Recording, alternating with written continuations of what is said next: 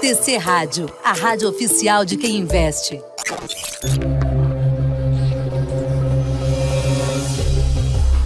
Começa agora os 10 mil deles. O reality cast que faz o seu tempo render.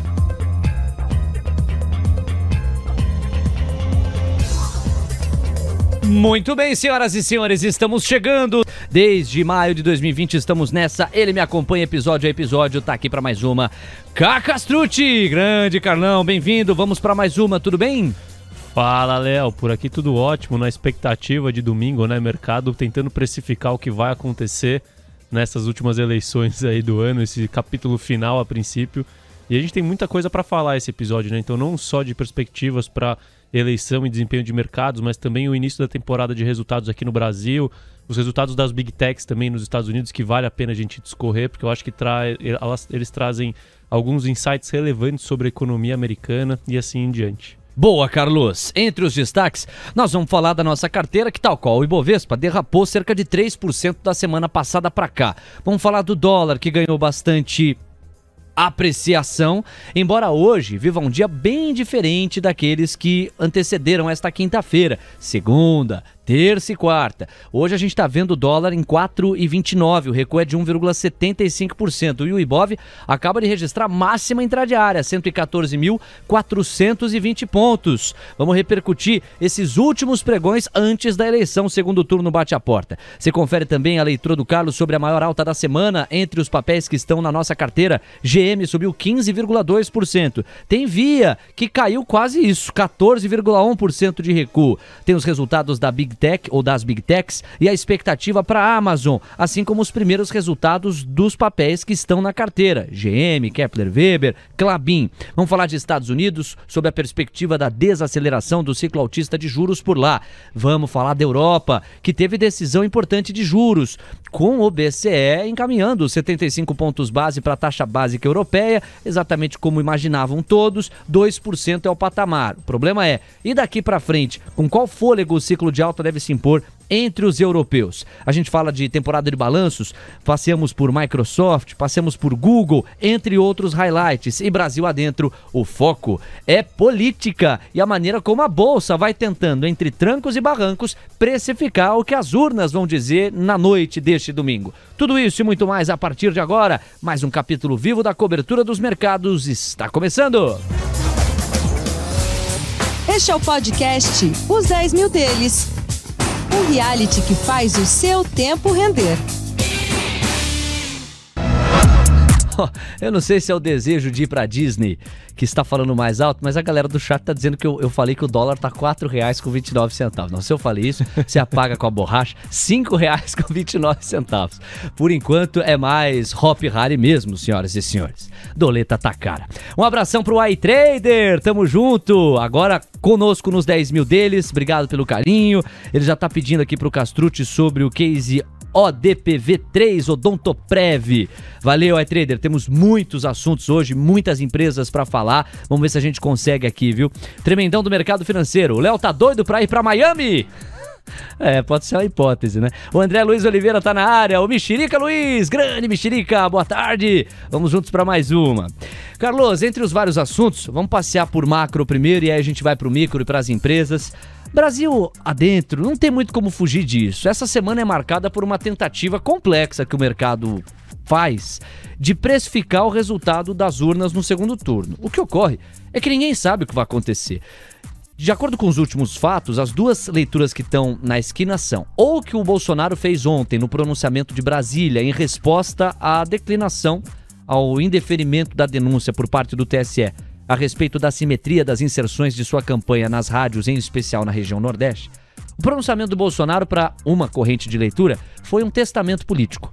É a visão de alguém que, ao ver que vai ser derrotado, acaba já asfaltando um certo terreno para justificar a derrota. E há uma outra corrente que é de manifesto de luta, é o exato oposto. É uma última tentativa de aglutinação em torno do seu eleitorado para fazer a mensagem chegar para quem porventura não tenha chegado. O fato é que as pesquisas, umas mais, outras menos, mostram um certo embaralhamento. alguns levantamentos ainda com mais vantagem para o Lula, outros dando empate técnico no limite da margem de erro, outros nem precisam da margem de erro para dizer que está empatado. É o caso do Instituto Paraná ou da Paraná Pesquisas. Como é que você está vendo tudo isso? E qual leitura você faz da precificação que a Bolsa tem tentado fazer? É, bom, vamos lá, né? Falando, começando pela questão do potencial resultado da eleição em si, né? Então, quem vai levar? Realmente está muito incerto, né? Até se você é, pegar assim, eu vi, por exemplo, uma pesquisa, acho que ontem, se não me engano, da Bras Market, que coloca o Bolsonaro bem à frente do Lula, né? É, e outras pesquisas que colocam o Lula muito à frente do Bolsonaro. Mas se você pegar os erros das pesquisas no primeiro, no, no primeiro turno, é, a que chegou mais próximo do, do, resultado efetivo foi justamente a Paraná Pesquisas. E a Paraná Pesquisas coloca esse empate, que já não é nenhum empate técnico, é, é realmente um empate. Então a minha perspectiva para é, resultado da eleição em si é que realmente alguém vai ganhar por uma margem muito apertada. Vai Estreita. ser muito parecido com 2014, né? A questão do, do resultado eleitoral em si. E aí, bom, independente do resultado eleitoral, então quais são os cenários que a gente tem para mercado, né? Logo no pós-eleição, depois tudo vai se ajeitando. Para mim tem quatro cenários, tá? Um cenário só no, na vitória do Bolso, no caso de uma vitória do Bolsonaro, que acaba incerteza, continua tudo, bolsa sobe, acabou, acabou a discussão e eleição. Acho que esse que é o ponto, né? Assim, Bolsonaro ganhou, acabou a discussão e eleição. E tem três cenários potenciais, três pontos, vai, não diria três cenários diferentes, mas acho que eles são complementares no caso de uma eleição do Lula, né? Um que é um cenário que eu vejo como benéfico para o mercado de ações de uma forma geral, que é, é, caso ele seja eleito, já no domingo ele já comece a anunciar uma, uma composição dos ministérios, né, principalmente o Ministério da Economia e ministérios mais relevantes, com nomes que são mais pró-mercado, com nomes que têm credibilidade para com o mercado, aí o mercado deve reagir positivamente.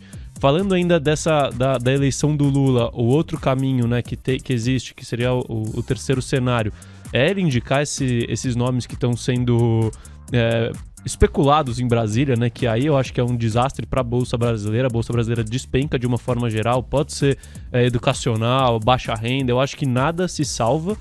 É, e a gente tem um terceiro ponto que eu acho que ele se agrega na eleição do Lula por si só. A gente tem que ver dosar o quanto que isso pode, é, quanto que isso deve ocorrer e qual, qual que seria o impacto disso no mercado que é, é, o questionamento da legitimidade da eleição do Lula caso ele vença, né? Ainda mais com todos os, os fatores que eu não estou tentando julgar o mérito se estão certos ou estão errados, da questão de retirada de materiais da mídia e assim em diante, mas tudo isso serve como muni, é, munição para o Bolsonaro questionar a legitimidade da eleição. E dependendo do nível de questionamento, do nível de apoio que ele terá para esse questionamento e de quem está apoiando esse questionamento, a gente pode ter aí uma, o que a gente fala de terceiro turno, que é uma continuidade do cenário de incerteza, divisão. de divisão, e isso atrapalha muito o país de uma forma geral, né? Então, tá tudo muito incerto. Eu acho que a gente tem cenários muito binários, né? Tem dois cenários que são bastante positivos e dois cenários que são muito negativos, na minha visão. Bom, Carlos, deixa eu pegar carona nessa expressão terceiro turno. Tava conversando com algumas pessoas, alguns profissionais aqui da TC Rádio, inclusive o Léo Pinheiro, que tá aqui sempre cuidando da nossa narrativa audiovisual. Muita gente embarcou num cenário base que, em condições normais de temperatura e pressão, seria válido. De que depois do segundo turno, ou seja, depois do dia 30 de outubro, as incertezas atreladas às eleições estariam dissipadas, finalizadas, encerradas.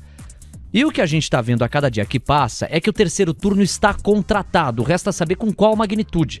Mas mesmo num cenário muito tranquilo, seja ele qual for para você que está nos acompanhando, o terceiro turno está contratado. No seguinte sentido, prisma, ângulo. Na segunda-feira, sequente, logo ao, ao segundo turno, no dia 31 de outubro, nós teremos metade do país não se identificando com aquele representante que foi eleito, por definição. E como é uma eleição de opostos, de rejeição, quem não vota no Lula de jeito nenhum não vota porque detesta. E quem não vota no Bolsonaro de jeito nenhum não vota porque detesta. É o verbo detestar o que vai se impor para metade do país no dia seguinte, seja qual for o ganhador. E eu não estou considerando, para aumentar a magnitude desse terceiro turno ou diminuir essa magnitude, o nível de mobilização que o derrotado pode impor contra o vencedor. Porque aí isso vai. Eu diria que vai pressionar para mais ou para menos o nível de magnitude desse terceiro turno. Mas o terceiro turno está contratado. Então, no fundo, a pergunta que eu te faço é: Faz sentido para você assumir a premissa que, mesmo depois do segundo turno, com o Brasil dividido, isso cause problemas na condução política de quem quer que ganhe essas eleições? Ou você acha que depende muito das nuances? Eu, eu acho que depende muito. Isso realmente é uma opinião, tá? Depende muito do resultado da eleição, tá? E por quê? É, porque, assim, é claro que tem essa questão. O país com certeza estará é, dividido, independente de quem for o próximo presidente. Mas é, qual candidato é, não eleito é, eleva mais o risco de é, uma, uma incerteza institucional, eu diria, né? eu acho que, assim, caso o Bolsonaro não seja eleito a gente corre um risco de, de indefinição institucional, de questionamento da validade da eleição. Assim, é claro que eu acho que vai ter. vão fazer com que a eleição seja refeita ou alguma coisa do gênero. Não, não acredito. Mas a gente vai ficar numa incerteza e num barulho tão grande caso o Bolsonaro não seja eleito, porque ele tem muito material para questionar o. É, a, a a legalidade da, da eleição não, de uma e, forma geral. E se não do ponto de vista jurídico, no sentido da solidez, cabe aos especialistas discorrerem, no sentido político. Ah. Porque são, no mínimo, duas camadas. É, o, o, barulho que Bolsonaro e o bolsonarismo pode vir a fazer, ele pode estar sentado na esfera jurídica, aí o debate é na ordem do direito, e na esfera política, e aí o debate é assentado na capacidade de mobilização que ele demonstrou, provou ter ao longo dos últimos cinco anos, desde a campanha de 2018. Exato, é perfeito, Léo. Então a grande questão é realmente essa. Assim, eu acho que é, é claro que o país vai continuar dividido pós-eleição. Só que a divisão de discurso né, e, de, e de preferência política, para mim, ela não é tão relevante do ponto de vista de mercado e de bolsa. Então, o que eu estou querendo dizer com isso? Se o Bolsonaro for eleito, é, vai ter essa divisão da população? Vai. Agora, quanto isso vai trazer de impacto para a economia, para o mercado e para nível de incerteza? Eu é, acho que é muito pergunta. baixo, entendeu? Você acha que é baixo? Eu acho que é baixo. Caso o Bolsonaro seja eleito. O oposto, para mim, não. Ah, o oposto, para mim, é muito, é muito. O risco é muito grande, entendeu? Perfeito, Carlos. E aí você responde a pergunta do Davi Ximenes, que está por aqui. Aliás, muita gente interagindo conosco no chat do YouTube. É o chat mais dinâmico, rico e importante do mercado financeiro. O Davi Ximenes está por aqui, manda um alô. Ele chegou a perguntar de que maneira você temperava a estratégia de alocação de recursos da nossa carteira com eleição. Essa tua resposta ajuda a explicar, mas em episódios anteriores você já falou que você foge de qualquer evento binário. Não é isso que te norteia na condição fundamentalista como gestor de recursos, Davi. Tamo junto, um super abraço. A trader tá aqui, já falei dele. O novato do Watch tá por aqui. O Roberto Rodrigues mandando brasa aqui no, no chat também. Abração pro Robertão. Tem mais, o Mário tá na área, o Victor, Mário falando da importância do respeito à democracia. O Victor, o país vai continuar dividido, isso é fato, em linha com o que nós estávamos falando aqui. O Rossato tá na área, é, Mário também por aqui. Quem mais? Ó, o tremendão do mercado financeiro. Aí nós temos o André Luiz Oliveira, enfim, muitas participações, eu agradeço a todos vocês por elas, tá bom? Continuem participando. Mesma coisa em relação ao chat da Station. Mandar um abraço aqui pro Roberto Fabi. Bruno Misorelli também tá por aqui. Alexandre Faria Lobão também na área. Muito obrigado a vocês. Bom, Carlos, falamos de eleição. Neste momento, a gente tem o Ibovespa subindo 1,47%, 114.426 pontos. O dólar recua 1,87%, 5,28. Esse dólar foi dormir a 5,17 na sexta alcançou 5,38 ontem, hoje está em 5,28. Você lembra de tanta volatilidade assim? Tá louco, você vê a troca de narrativas nos preços do mercado, né? Se você pegar na semana passada, a narrativa era Bolsonaro encorpando, a gente viu o estatal bombando, né? Aí depois, essa semana já virou a questão, a gente viu o estatal derretendo e, e o restante do mercado já mais, vai, mais no, no zero a zero. Aí ontem a gente viu essa narrativa do aumento do risco é, do risco geral Brasil, né? Então, risco generalizado, tudo caiu. Aí hoje está tendo uma recuperação no mercado de uma forma geral, então como se o risco geral tivesse reduzido, né? Então a gente está vendo curva de juros para baixo.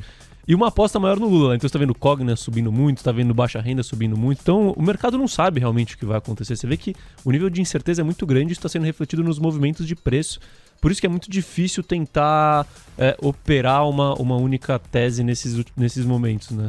Segunda-feira a gente viu o mercado brasileiro dar uma tombada, em especial os papéis verde e amarelo, Banco do Brasil, Petrobras, pelas razões que a gente já antecipou, mas também houve contribuidores que sugerissem que a queda mais forte do Brasil, Bolsa Brasileira, na segunda-feira, passava pela China. Naquele dia, Hong Kong tombou mais de 6% e penalizou todos os países emergentes. O Brasil não ficou de fora dessa conta. A China teve a conclusão do 20 Congresso do Partido Comunista, do qual Xi Jinping saiu não só com o terceiro mandato contratado, mas com ainda mais concentração de poderes. Como é que você viu tudo isso? Ah, Léo, China, assim, acho que o primeiro ponto, né? Claro que a, o evento chinês, ele impactou sim a, Bolsa Brasileira de uma forma geral, mas só que Banco do Brasil não tem nada a ver com China, caiu 10% no dia, né? Então, realmente, a questão eleitoral, ela pegou ali na segunda-feira. E falando da China especificamente, né? É, assim, a gente tá num momento tão louco da, da história, na minha visão, né? Com tanta, tanta incerteza que podem ser os primeiros indícios de que a concentração exagerada de poder na China comece a fazer mal para a China, que foi algo que fez bem para a China nas últimas décadas, né? Fato. Então, assim, realmente o nível de incerteza é muito grande. A gente não tem como é, afirmar nada com clareza aqui. Bom, será que agora a China, será que assim, mesmo com a concentração de poder, a China vai repetir o seu histórico? Ou será que com essa concentração de poder agora ela começa a ser prejudicial para a China e isso vai diminuir o crescimento estrutural da China, diminuir a estabilidade política da China? E assim é, em diante, né? Então, assim, é claro que o mercado está tentando, não só como a gente está falando aqui da eleição no Brasil, mas tentando no mundo inteiro entender esses movimentos geopolíticos, tentar precificar, colocar isso no preço, mas a realidade é que ninguém sabe nada, né? Eu acho que nem quem está mesmo nesses eventos, né? Nem os russos sabem como que vai ter o seu desfecho do conflito entre Rússia e Ucrânia, nem os chineses sabem como vai ser o desfecho lá da economia chinesa, porque realmente é um momento de incerteza muito acentuado. Por isso que na hora de escolher os investimentos é importante é, pegar investimentos que são sólidos apesar de tudo o que pode acontecer. Né? Então as empresas que conseguem é, navegar momentos de crise, momentos de incerteza e acompanhar trimestre a trimestre, mês a mês, quando a gente fala de geopolítica e economia, para a partir daí ir ajustando o seu portfólio de acordo com o que a gente sabe naquele momento. O Banco Central Europeu elevou a taxa básica de juros em 75 pontos base para 2%, em linha com o consenso. O BCE diz que espera continuar elevando os juros para assegurar a desinflação. Era completamente contratada esta tese, ela foi apenas confirmada. Sem grandes novidades. Perfeito, Léo. Sem grandes novidades. Um ponto do discurso da Cristina Lagarde que eu gostei muito e que é, é uma crítica que eu também é, faço aos, aos governos da União Europeia é o que, é que ela fala que os governos. Ela falou, meu, os governos têm que é, começar a forçar os seus, a sua população a reduzir o consumo de energia, né? Que é exatamente o oposto do que a gente está vendo é, nas políticas públicas dos, da maioria dos países europeus. Né? Todos os países europeus estão colocando subsídio para consumo de energia e com isso você não estimula a redução desse consumo que é tão necessária, né? Essa redução quando você tem menos oferta, né? Então acho que essa cutucada da Cristina Lagarde ela foi foi bem sutil, mas muito muito interessante na minha visão para cima dos governos. O seguinte, né? Não adianta eu ficar tentando subir juros aqui e vocês estarem com uma política fiscal expansionista que atrapalha a condução da política monetária e os efeitos da política monetária na economia de uma forma geral. Marcos Madalena tá aqui no nosso chat, tá mandando brasa também aqui nos comentários. O açougueiro 88. Olha o açougueiro 88 aqui, bicho. Olha o que ele mandou, quer ver só? Vou até me concentrar aqui, ó. Léo pegou um rango de responsa. Léo pegou um rango de responsa e tá de volta ativa. Se fosse sexta-feira, a cana ia descer com força. Que isso, bicho? Aqui é um programa de família. Valeu, açougueiro. Um abraço. O Lobo também tá por aqui, o Lobo Adventures Economics tá na área. O Mário e a galera. Ah, bicho, é só falar de política que esse chat aqui vira quase aquele octógono do UFC. Pedro Henrique Reuter tá de olho, concordo com o Carlos quanto ao terceiro turno, mas pelo lado do Bolsonaro derrotado. A gente segue de olho nas movimentações do mercado, tá abertíssimo, como você sabe, o Ibov na máxima intradiária, acaba de renovar 114.658 pontos, é um avanço de 1,7% na semana, bem suficiente para zerar as perdas, né? Ainda cai 4,39%. A moeda americana está caindo 1,9%. Na semana o recuo é de 2,27%. Carlos Castrucci, vamos falar dos Estados Unidos. Temos alguns destaques entre os americanos, não são poucos não. O primeiro diz respeito ao PIB americano, que apresentou uma variação sequencial de 2,6% no terceiro TRI, em comparação com o segundo. O consenso apontava para 2,4%, foi relativamente mais forte. Os títulos de 10 anos caíram abaixo dos 4% pela primeira vez em algum tempo. Nós pagamos esse urgente mais cedo aqui. E desde o último episódio, o S&P chegou a subir 4% ao patamar de 3.830 pontos. Vamos fazer essa fotografia de momento e eu te deixo à vontade para comentar Estados Unidos, Carlos. Dow Jones está subindo 1,26%, 32.240 pontos. O S&P 500 avança 0,03% a 3.831 e o Nasdaq, muito punido em função dos resultados de algumas das tecnológicas, Microsoft, Meta, Meta, perdeu quase um quarto de mercado em alguns momentos da manhã de hoje, um quarto do valor de mercado, quase 25% de recuo. E Nasdaq sangrado em função disso está caindo, 0,91%, se descolando muito das outras indicações aqui, a 10.870. Aí depois a gente faz uma transição e fala da temporada de balanços. Diga aí, Carlos. Perfeito, Léo. É, a gente está vendo, assim, é um movimento um pouco ímpar no, na Bolsa Americana, porque é, a gente vê, primeiro assim, um fluxo muito forte na Bolsa Americana, né? Quando você olha a precificação é, do S&P hoje, mesmo com o Treasury é, cedendo aí para baixo dos, dos 4%, ainda não faz sentido o preço do, do, do S&P, o nível do S&P, mas o fluxo está muito forte, você tem que respeitar o fluxo quando, quando isso acontece, né? É, mas o que a gente está vendo de mais diferente é que a, a bolsa com duration mais longa lá nos, nos, Estados Unidos, o índice com duration mais longa, é justamente o Nasdaq. Então, teoricamente, quando você tem uma retração do Treasury, quem performa bem, bem melhor que o restante, é o Nasdaq. Só que, quando, conforme essa temporada de balanços lá vai, vai evoluindo, a gente vai percebendo que a economia real continua muito forte, né? Então a gente vê, depois a gente aprofunda resultados de montadoras, como é o caso da GM, surpreendendo o mercado, outros resultados surpreendendo o mercado. E quando a gente olha é, os resultados das empresas de tecnologia, a gente está vendo uma frustração considerável no, na, nas expectativas. Né? Então a gente viu o Google frustrando expectativas, é, Microsoft dando um guidance mais conservador, que também frustrou expectativas, Meta frustrando muitas expectativas, inclusive a gente pode discorrer depois sobre isso, que foi uma tese que a gente abordou já algumas vezes aqui no episódio, dos motivos que fizeram eu sair do investimento de Meta, pelo menos por enquanto. Então isso tem acabado fazendo muito preço nos Estados Unidos de uma forma geral. Mas mais importante do que isso, Léo, eu acho que principalmente quando você lê os, os releases de resultados e acompanha as teleconferências das empresas de tecnologia, eu acho que elas já trazem bons indicativos, que é outra coisa que a gente comentou há algum tempo aqui, de uma desaceleração no mercado de trabalho e nos investimentos e na economia, e isso deve é, atenuar a necessidade do Fed de subir juros. Isso eu acho que é, é, um, é claro que é só uma ponta dentro de todas as variáveis, mas eu acho que é uma ponta muito importante. Sem dúvida. E é legal isso que você falou. Apesar de você ter um certo alívio no rendimento médio dos títulos da dívida americana, ou seja, treasuries para baixo em rendimento, e isso beneficiar as companhias negociadas em bolsa em geral, mas com mais ênfase às tecnológicas, porque queimam mais caixa, porque se alavancam mais, porque por serem de growth postergam lá na frente o valor que vão entregar um dia. Isso, em teoria, beneficiaria mais, destacaria mais o Nasdaq. E nós não estamos vendo isso porque o timing da earnings season é muito ruim, já que as fotografias têm sido castigadas. E eu vou pegar esse gancho para falar de alguns dos resultados. Vamos começar com meta. Olha, o sono do Zuckerberg já, já deve ter sido mais leve, mais fácil.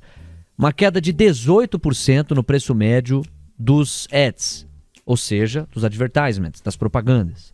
Aumento de despesas, curto prazo bastante desafiador e uma punição por parte do mercado que chegou a níveis de quase 25% em alguns momentos. De e aí eu quero. De novo, de novo, exatamente. Nós estamos vendo, no caso, não uma foto, mas já um filme que fica dramático e uma desconfiança profunda sobre se não é muito precoce esse olhar para o metaverso, essa pivotada bastante profunda de modelo de negócio, enquanto o modelo atual de negócio não vai respondendo bem. Porque uma coisa é você ter um modelo atual vigente respondendo bem e em paralelo construir um outro. Outra é você pivotar de modelo de negócio, sendo que o atual, que deveria te dar oxigenação, sustento, não está indo bem. E aí, Carlos? a gente foi uma pivotada que deu uma repivotada agora, né? é, assim, falando do, do, resultado de meta, né? E aí eu, depois eu posso até estender um pouco para Google também. Ah. É, até, é, eu não sei se, se você se recorda, quando eu, eu, comentei aqui que um dos grandes pontos é, que me deixavam otimista com meta, que fizeram virar a chavinha de meta para o pessimismo é, já no começo do ano, foi justamente a, o enxugamento de liquidez e a desaceleração econômica. E por quê? Porque quando a gente tinha muita liquidez, então seja por venture capital, private equity, é, IPOs em massa, primeiro assim, grande parte desses recursos eles iam para quê? Para ads, para impulsionamento de, de, de propaganda, para você ganhar, para você crescer a sua base de usuários na sua empresa a qualquer custo, sem se importar com o tamanho do CAC e, e assim em diante. É, e você tinha, numa contrapartida, além do excesso de liquidez, você tinha uma economia punjante onde as expectativas estavam positivas e o retorno sobre esse investimento em ads ele estava atrativo. E aí, quando você pega o enxugamento de liquidez, ou seja, as empresas têm menos dinheiro para para direcionar para investimentos, né? É, aí você olha para ads, que é algo que não é tão fundamental assim para você manter a empresa sustentável. E o retorno nesses ads já não está mais tão atrativo, porque está mais difícil vender, porque a economia está desacelera desacelerando. Quando você soma todos esses fatores, quem ganha dinheiro com, com advertisement de uma forma geral é, vai sofrer muito ao longo desse período. E quando você olha para a meta, 90, 95% do seu resultado é de ads, entendeu? Então, por isso que o curto prazo para a meta é, é, muito desafiador, porque ela depende única e exclusivamente de ads. Aí quando você entra para Google aqui, fazendo um paralelo, ela também sofreu, mas sofreu menos porque ela tem mais diversificação de negócios, né? Ela não, ela não depende só de ads, ela, depende, ela tem vários outros negócios, tem negócio de cloud, tem o YouTube e assim em diante. Mas é, quando você olha o desempenho de ads é, do Google, também aconteceu o mesmo fator, e foi isso que fez com que o Google caísse também e frustrasse os consensos de resultados de uma forma geral. É, então, assim, quando voltando para a meta, então quando você olha todo esse conjunto, é, o que tem acontecido pra, tanto em meta quanto em Google é o seguinte: eles repivotaram aqui que a gente está falando o planejamento. Eu não vi no release de meta desse trimestre a palavra metaverso. E tanto Meta quanto Google estão falando em priorizar investimentos e despesas nas áreas de negócios que têm mais potencial de crescimento e que são mais lucrativas. Você vê a meta falando que no final de 2023 o número de funcionários vai ser igual ao número de funcionários de hoje, ou seja, acabou a expansão de equipe. É, então, assim, as empresas realmente elas estão se adaptando e as duas vêm falando muito de, é, de é, de ter uma diligência grande em custos e despesas, entendeu? Então essas empresas tecnológicas elas vão passar agora, é, principalmente essas que dependem de ads, por um período de não crescimento, por um período de ajuste até que as condições econômicas permitam que elas voltem a crescer. Só que quando a gente fala de meta, eu não estou investindo em meta hoje, na verdade já faz um tempo, né? É, a Meta, ela continua sendo uma empresa que gera caixa, tá? Ela continua sendo uma empresa que ela está muito focada em crescer, em, em, melhorar a sua operação e ela tem capacidade de investimento para isso. E a Meta está aproveitando para o seu caixa que ela tem, a sua geração de caixa que ela tem. O caixa líquido de Meta hoje já é 10% do valor de mercado de Meta. Está usando esse caixa líquido para recomprar ações. Então, assim, são casos, principalmente Meta, na minha visão, que ali para 2024, talvez quando melhore a condição econômica, é, esteja num patamar, assim, talvez seja uma, uma opção muito muito atrativa de uma forma geral. Mas saindo um pouco do micro aqui de meta indo para o macro, a gente realmente é, tem dois pontos principais aqui. Um que eu já falei que é o emprego. Tanto Meta quanto, quanto Google falaram em, é, em ter disciplina na contratação e talvez não contratar mais pessoas, é, contratações líquidas ao longo do próximo ano e de ser mais diligente em, em investimentos. E o segundo ponto, que para mim não está na conta ainda, quando você olha é, as projeções é, de lucro por ação do S&P para 12 meses, tá, você tem embutido lá um crescimento de mais ou menos 15 a 20% no lucro por ação, tá? E aí você olha os lucros de Meta. Meta caiu 50% nesse trimestre. É, Google caiu 30% esse trimestre. É, Microsoft, se não me engano, caiu 15% esse trimestre. Então, assim, eu vejo com muita possibilidade que a gente vai ter uma revisão de earnings do, do S&P para baixo e isso pode, isso com certeza impacta negativamente o S&P, né? Porque no final é um múltiplo vezes o lucro, múltiplo claro. vezes o lucro, com um lucro menor, é, você tem uma, uma, uma reprecificação para baixo. Só que esse múltiplo pode, pode acabar sendo um pouco maior, aí que é difícil saber a equação, porque com essa desaceleração pode ser que o Treasury é, comece a ceder e fique em patamares mais controlados do que os 4,20, 4,30 que a gente estava vendo. Muito bem.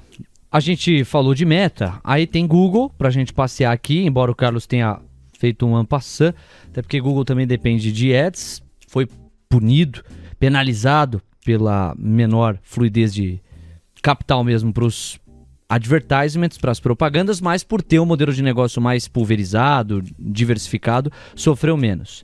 E aí a gente fala rapidamente de. Ah, a Microsoft você também cantou a bola, já deu a fita já, né? Sim. Mais estável, assim como deve ser para a própria Apple, a expectativa para a Amazon. De repente, a grande é, ponta aí de diferença, desempenho forte de cloud e Google e Microsoft, outro ponto que você observou pelas fotografias. Encerra então esse balanço aí das tecnológicas americanas e a gente vai para frente. Perfeito, Léo. É, essas tecnológicas em si encerram hoje os resultados, né, com, com Apple e Amazon. Apple eu não acompanho muito de perto, mas é bom ver o resultado de Apple porque ele é um bom, uma boa proxy do, da economia americana de uma forma geral, tá? Então da propensão a consumo do americano. É, então vale a pena acompanhar, acompanhar também qual que é o planejamento com relação a contratações ou não e expansão. E falando de Amazon, Amazon eu acho que pode ser que, tá? É, é muito difícil a gente cravar, porque a Amazon tem dois segmentos de negócio. Né? Tem o segmento de varejo, que continua muito pressionado, né? Então, a operação de Amazon que a gente conhece. E tem a AWS, que é o melhor operador de, de, computador, de computação em nuvem do mundo, né? E a Amazon apanhou muito com esses resultados que saíram nos últimos dias de Google, de Microsoft, de, de Meta e assim em diante. Só que uma das grandes, um dos grandes pontos da tese de, de Amazon é justamente a AWS, o crescimento da AWS e o ganho de relevância da AWS dentro do todo de Amazon.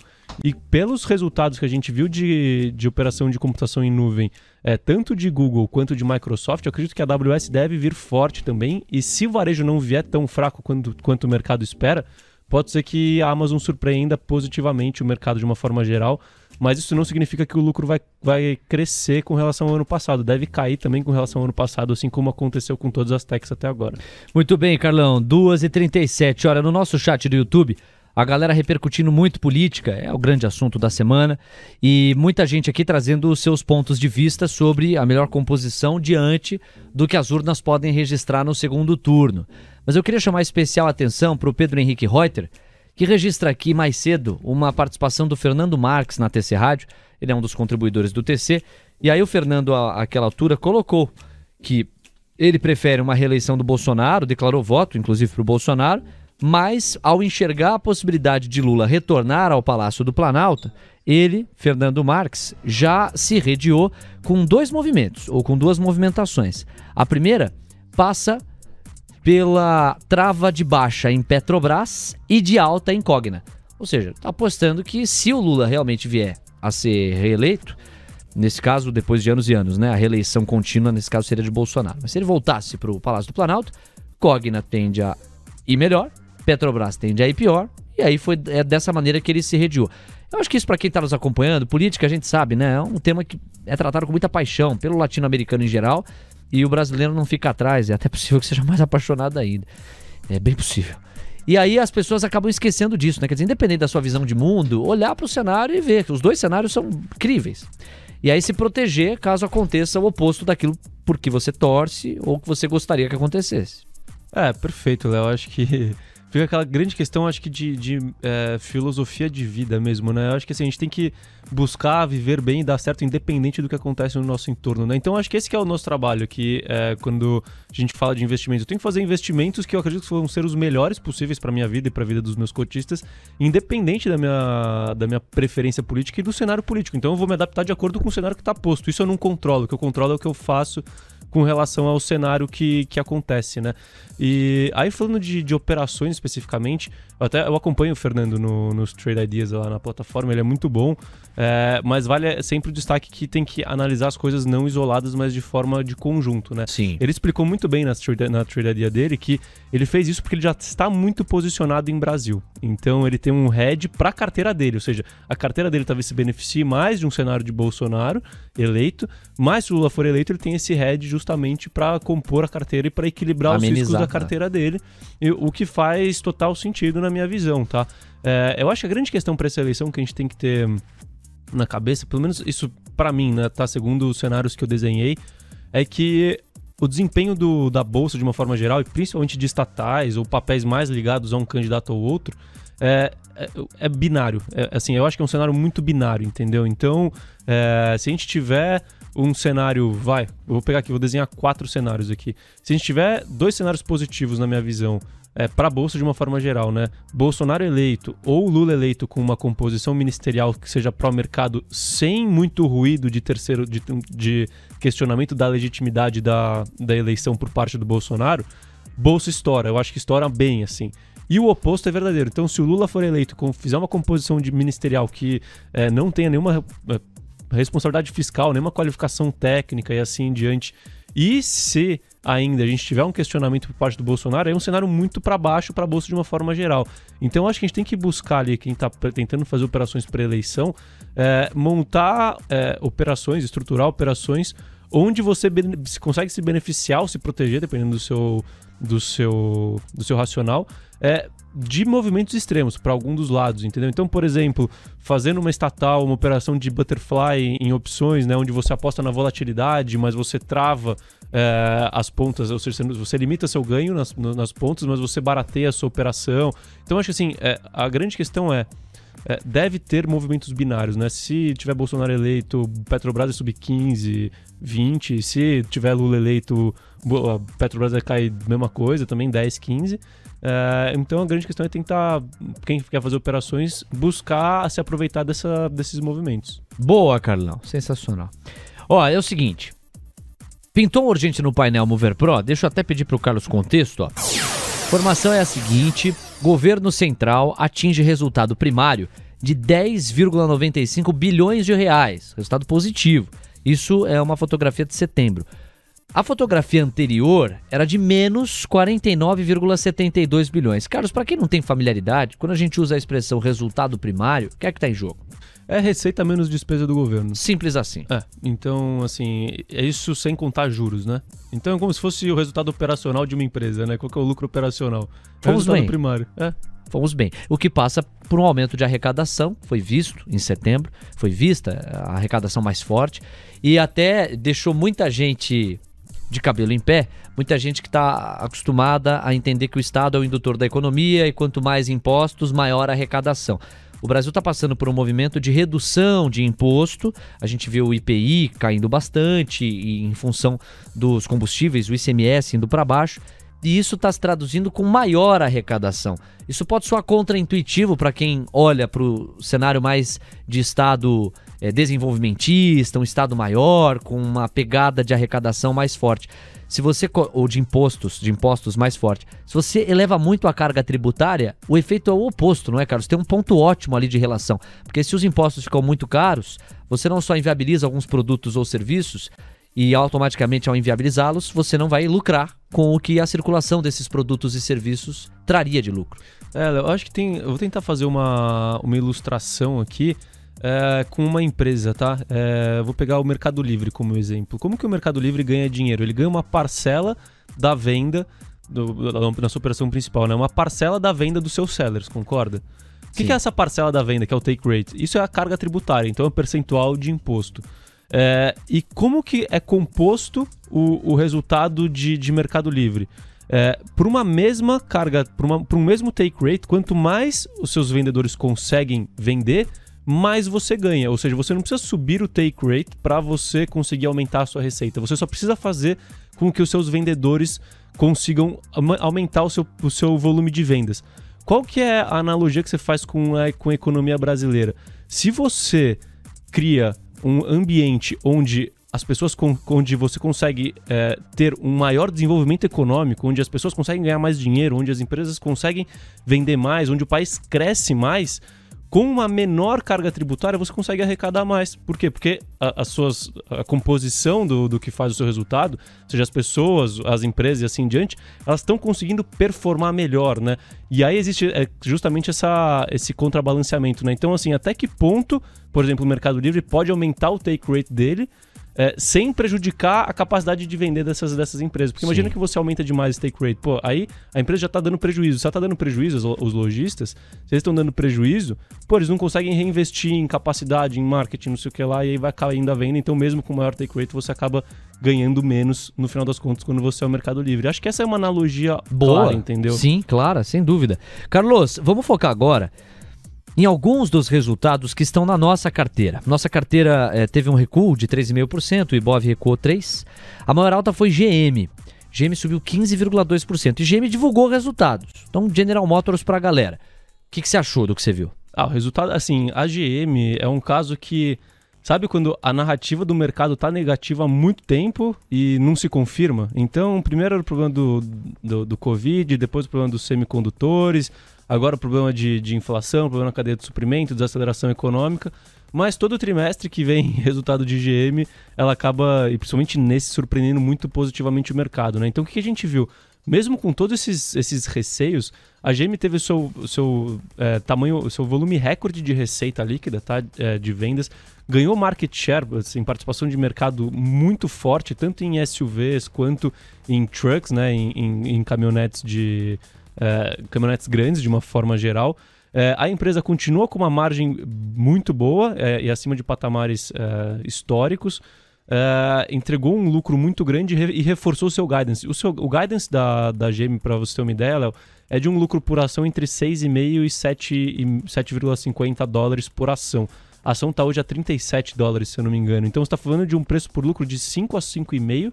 E quando você olha os, os os planos da, da GM, dá guidance até 2030, você está falando de uma empresa que está negociando a 5, 5 vezes e meia lucro de, de 2022 e com uma perspectiva de crescimento de mais ou menos 11% ao ano até 2030. Então é um caso que assim realmente tem muito pessimismo embutido. É claro que ela pode sofrer de uma desaceleração econômica, claro que pode, porque é cíclico o consumo de, de veículos, né? Mas até agora a gente não vê sinais de desaceleração nos resultados de GM. Então foi bastante positivo e o mercado reagiu muito bem. Deixa eu pegar carona nisso e trazer para a roda a pergunta do Rodrigo Milan. Ele sempre acompanha o teu racional relacionado ao S&P 500. Aí ele pergunta: "E o S&P 500? Vai buscar os 3.400 ou não? O que, que você acha?" Eu preciso pegar, assim, o meu minha colinha lá depois para ver a conta certinho.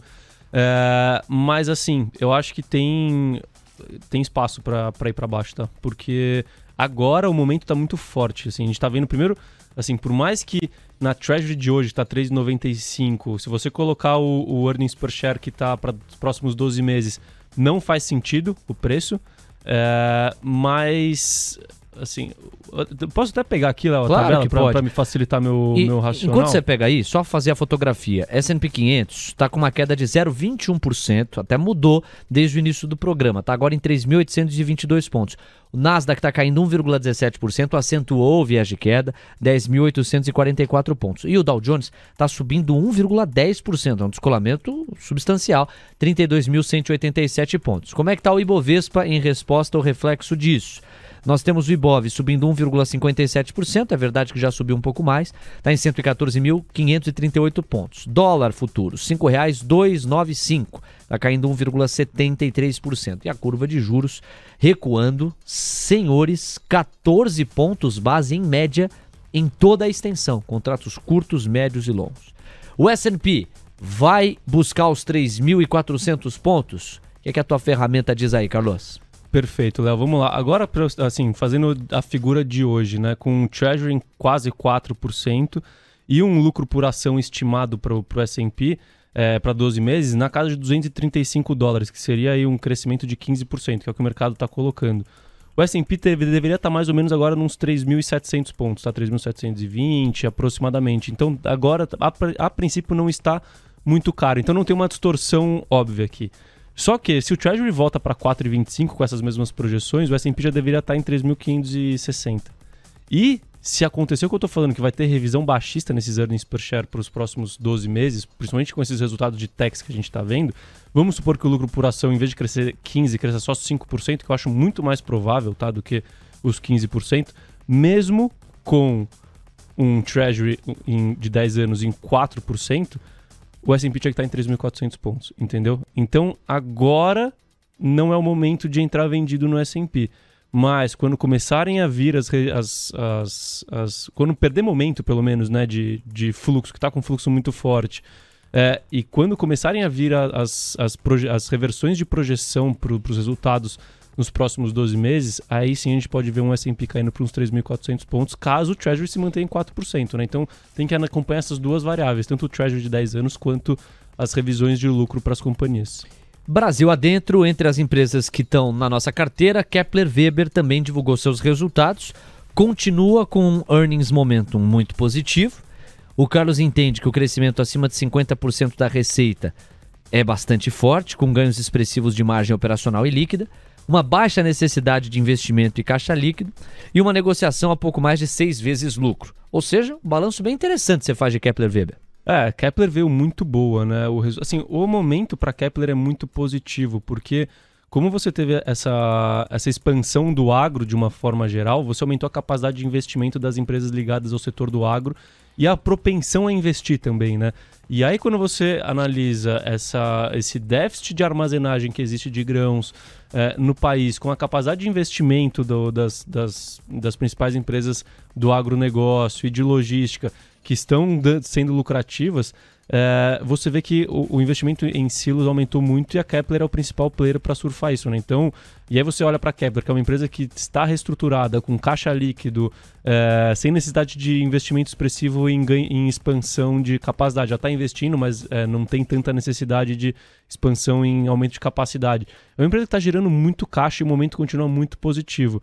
É, tem que ficar é, de olho só, e aí eu acho que não é nem para agora, mas é caso a gente veja uma uma reviravolta nas commodities agrícolas para baixo, né? Porque aí você pode reduzir a capacidade de, é, de e a propensão de investimento dos, dos, dos, produtores agrícolas e dos, das trades e assim em diante. Isso pode diminuir o, é, o apetite para a construção de silos, né? Porque vale se destacar, quando você fala de, da operação de Kepler, não, não é uma receita recorrente, né? Tipo, são projetos, ela pega, é, produz, recebe o dinheiro e aí acabou isso, que ela não vai ganhar mais dinheiro, ela vai ganhar só dinheiro com os próximos projetos. Por enquanto, continua muito aquecido o aparecimento de novos projetos, mas quando isso desaquecer, aí tem que ficar de olho, porque o earnings momentum pode ficar ruim, mas por enquanto a empresa está surfando na onda e vale deixar correndo, ainda mais a seis vezes lucro aí. Bom, e aí a gente vamos, vamos falar de commodities, vai, no geral, porque Clabin, é, assim como Suzano, tem sido apontadas por vários dos nossos ouvintes, traders, investidores, como papéis defensivos que poderiam contrabalancear composição de carteira. Nós temos Clabin, não é de hoje, faz tempo que você gosta dessa tese, gosta da empresa, entende que ela é, via de regra, redonda. Tivemos números relacionados à Clabin. Continuidade da trajetória de crescimento de receita e um EBITDA na casa dos 20%. Preços de celulose continuam bastante elevados, o que favorece a Clabin. Retomada no consumo de papelão ondulado no Brasil, que beneficia os segmentos de papel e embalagens no país. Segmento este no qual a Clabin tem uma boa participação, o ROIC em bons patamares, aí nós temos boa geração de caixa ex-crescimento e alavancagem próxima do piso ótimo, ou seja, do limite mais saudável possível, pensando no endividamento da Clabin. Uma fotografia nada mal para quem olha fundamento. É, o resultado de Clabin, assim, veio sem surpresas, né? Ele veio positivo é, de uma forma geral. A grande questão é que o mercado, assim, para você ter uma ideia, nas minhas contas, é, Clabin deveria negociar umas 8 8,5 a 9 vezes EV/EBITDA, né? E hoje já está negociando a 5 e qualquer coisa. É, e por quê? Porque o mercado tem muito receio de uma forma geral com uma normalização no preço da celulose, que está nas suas máximas aí de muito tempo, e uma normalização é, do preço de papelão ondulado também, que teve um boom ao longo do, da, da pandemia e depois ele ficou estável, mas ele não começou a ceder, entendeu? Então é, a Clabin e a Suzano acabam surfando um momento muito positivo do preço das commodities, mas o mercado acaba colocando um certo pessimismo por conta dessa, dessa perspectiva de redução nesses preços que ainda não ocorreu, né? E quando você fala de celulose, aí é uma coisa que tem que ficar de olho é que tinha capacidade nova de produção para entrar esse ano ou começo do ano que vem.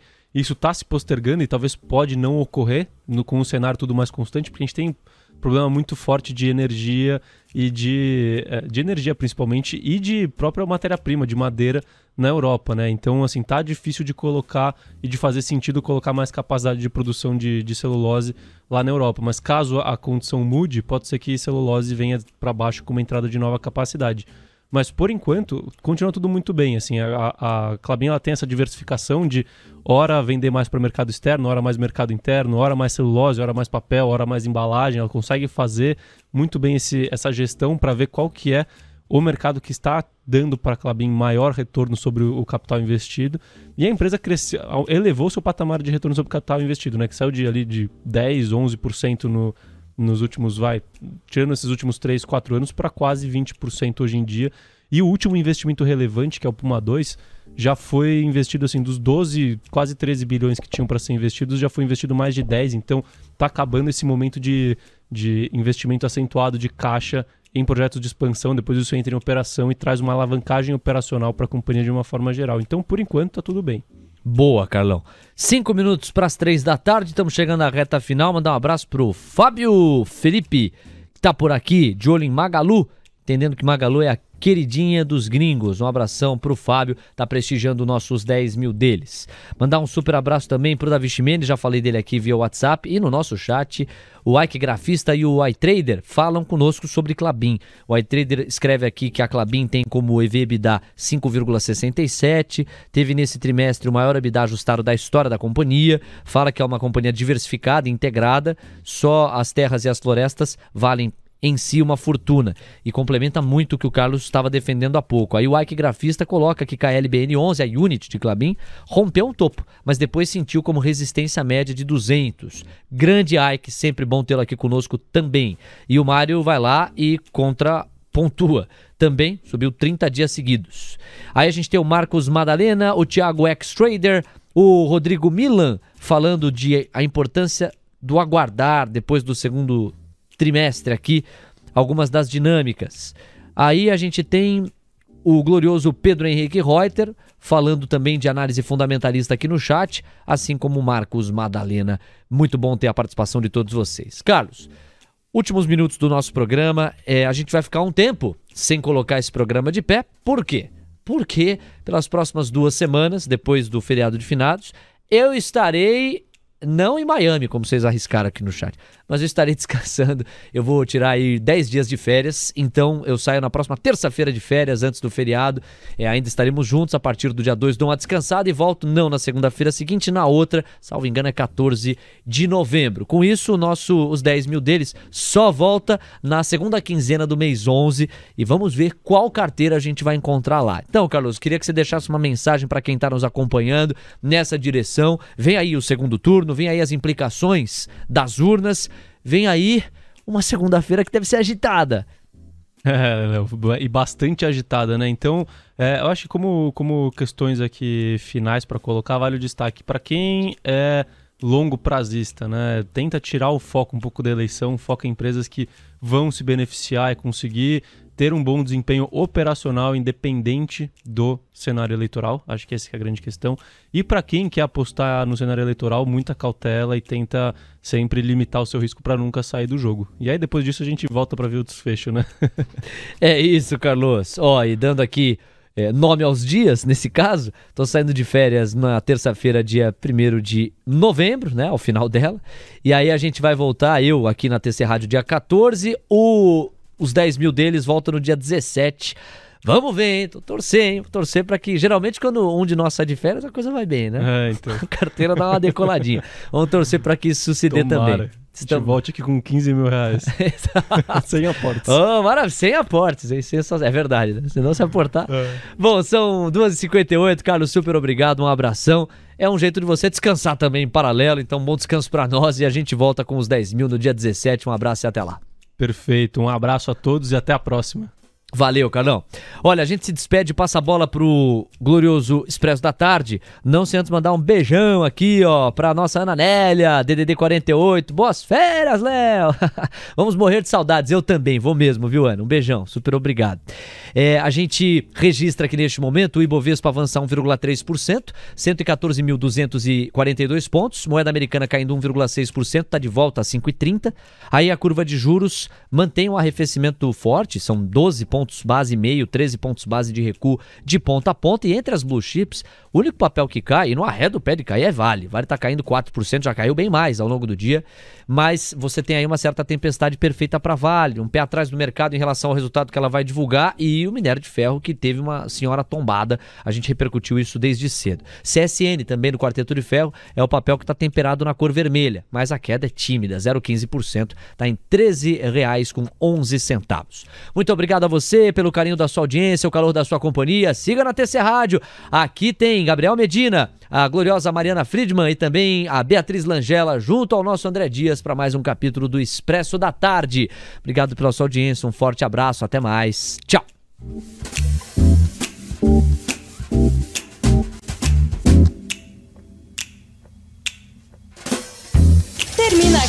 Mais um episódio de Os 10 Mil Deles, o reality cast que faz o seu tempo render.